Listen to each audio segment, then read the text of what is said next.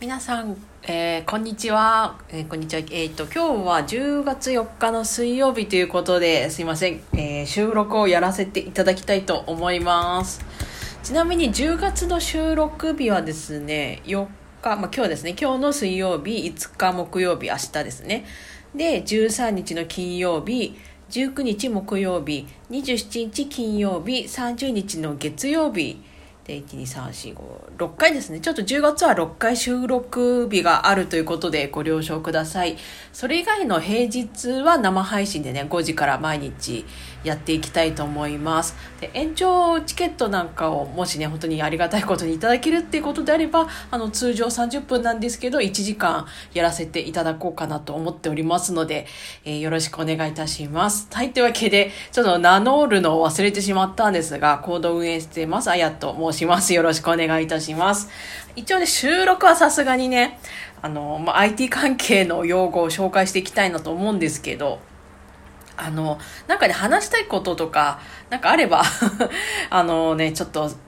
いろいろ勉強してね、あの、お伝えできればいいかなと思ってます。はい。えー、ではですね、今日は、あの、スクレーピングをちょっとね、紹介したいなと思ってて、スクレーピングって皆さん聞いたことってありますかね ?IT とかじゃなくてもなんとなく聞いたことあるっていう人もいらっしゃるかもしれないんですけど、結構あの、本屋さんとかに行くとスクレーピングの本とか、あと副業で結構多いんですよ。あの、クラウドワークスでよかったかな？とかで結構募集されてて、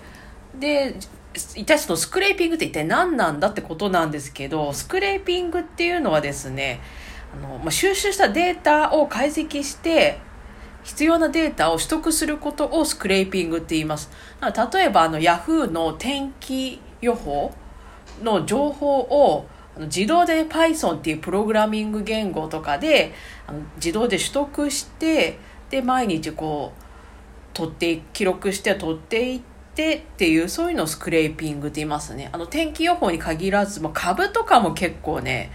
スクレーピングするんじゃないのかな。あと競馬情報とかね。あとえー、まあなんだっけアパレル関係の会社だったらあのアマゾンのその他企業さんの情報を取得して分析してじゃあ自分の会社の、えー、企業運営はこういうふうにやっていこうみたいなそういうのができるっていうデータを取得することによって、まあ、取得しても分析まですることですね。っていうのをスクレーピングって言います。でえっ、とね厳密に言うとネット上に公開されているデータをただかき集めることをクローリングって言ってそれをあの分析までするのをスクレーピングって確か言うと思うんですね。ちょっとこの、私今本見ながらやってるんですけど、本にはね、ちょっと書いてないんですけど、確か私はね、あの、スクレーピング多少はやってはいたので、確かそうだったと思うんですよ。ちょっと違ってたら、大変なんですけれども、確かそうだったとは思うんですよね。で、ただこのスクレーピングをね、やる場合なんですけど、必ずですね、必ず、あの、スクレーピングしていいサイトかどうかっていうのを確認しなければならないっていう決まりがあります。これね、あの、もし破っちゃうとですね、あの、捕まっちゃうのでお金とか払わなきゃいけなくなっちゃうのかな。結構なね、大問題になっちゃうので、で、事件も起きたんですよ。確か、岡山図書館事件とかそういうんでね、調べていただくと出てくるんですよね。で、まあその、まあ、捕まってしまった方は、あの、そういうの知らなくって、その図書館のね、データベースを取得して、でただ、ただ自分の、なためだけにやってたんですけど、それでもちょっとダメだったってことで、まあ事件になってしまったっていうことなんですけど、じゃあそれをどうやってね、あの、スクレーピングしてはいけないサイトなのかどうかって調べる方法っていうのがあって、で、これはですね、ちゃん、その HTML っていう、まあね、それも言語なんですけど、HTML 言語っていうのは、そのホームページ、その例えばその岡山の図書館のサイトあるじゃないですか。で、そのサイトを構成しているものって、まあ、大概ね、まあ、どのサイトもそうなんですけど、まあ、HTML、CSS、まあ、JavaScript っていうプログラミング言語で構成されてるんですけど、その HTML のコードの中にですね、ロボッツメタタグっていうものが書いてあると思うんですよね。で、まあ、そこ、そういうのが書いてあると、あの、スクレーピングしてはいけませんよっていう、そういうのがあります。なので、もしちょっとスクレーピングで副業やってみたいなっていう方いらっしゃいましたら、ここはね、本当に、そう、スクレーピングのやり方も、もちろんね、あの、やり方知らなかったらスクレーピングしようがないからあれなんですけど、もうまずはここのそう著作権とかアクセスしちゃいけないとかね、っていうのを、まずここのやり方をしっかり覚えるというか、まあ、ちゃんと頭に入れてからの方がいいかなと思います。で、このスクレーピングもし本気でやりたいとかいう方いらっしゃいましたらですね、えっと、省営者さんから出てます Python2 年生スクレーピングの仕組みっていう本があるので、これをね、ぜひやっていただけるとなんとなくわかるかなと思うんですけど、ただ、あの、これね、あの、まあ、2年生って書いてある通りですね、1年生もあるんですよね。で、1年生は何かというと、パあの Python 初心者さん向けなので、で、あと HTML って何とか、ってなっちゃうと、ちょっとね、結構難しいかもっていう感じかな。あの、プログラミング、もう完全に全く初心者さんってなっちゃうと、なかなかね、あの、まあ、スクレーピングって一言で言っても意外と結構むず難しいっていうか、まあ、プログラミングをやったことない人からしちゃうとちょっとね、あのー、時間かかるかなっていう印象ではありますかね。はい。で、まあ、あ、まあでもこの2年生の本には一応 Python をインストールしようっていうことも書いてあるから、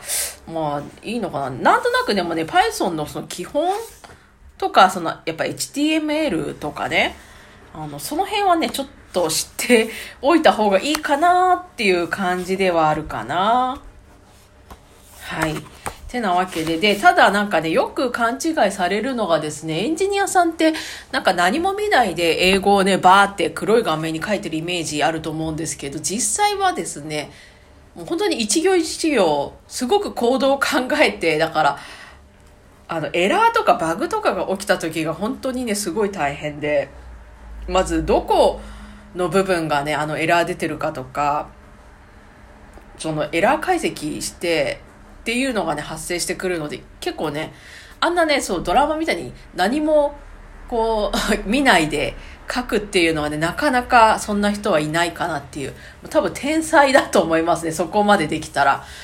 えー、まあ私も、まあ一応ね、さすがに基本的な繰り返し文とかね、あの、分岐程度は、あの、見なくても書けるんですけど、やっぱ複雑になってくると、あれどういう風に書くんだっけとか、あといろんな要素が組み合わさってくると、やっぱちょっとね、調べないとわからないとかっていうのが結構出てくるんですよね。まあ、Python とか言いつつ Java もやるしとか、AWS も知ってなきゃいけない人がね、本当にいろんな知識が Node.js とかなんかよくわかんない やつとかね、あの、ああいうのとか全部頭に入ってる人ってなかなかね、いないと思うので、まあ、その辺はね、あの、結構、だからエンジニアさんっていうのは、もう毎日毎日勉強の積み重ねってよく言われてるんですけれども、まあそういう職業に憧れてるっていう人もね、あの世の中にはたくさんいらっしゃると思いますので、まずはこういうね、ほんとに簡単な、何て言うのかな、この、まあ、Python2 年生スクレーピングの仕組みとか、初心者さんのやつとか、この本は本当にすごいね、絵がいっぱい描いてあってね、可愛らしいし、やりやすいかなと思うので、おすすめですので、ぜひ、やってみてください。えっ、ー、とですね、金額が2200円の税込みですね。はい。というわけで今日はスクレーピングと、まあ、クローリングをちょっとね、触れさせていただきました。またね、えー、収録は明日かな？明日5日の木曜日ということで、ぜひお聴きください。では、えー、行動のあやがお送りいたしました。バイバーイ。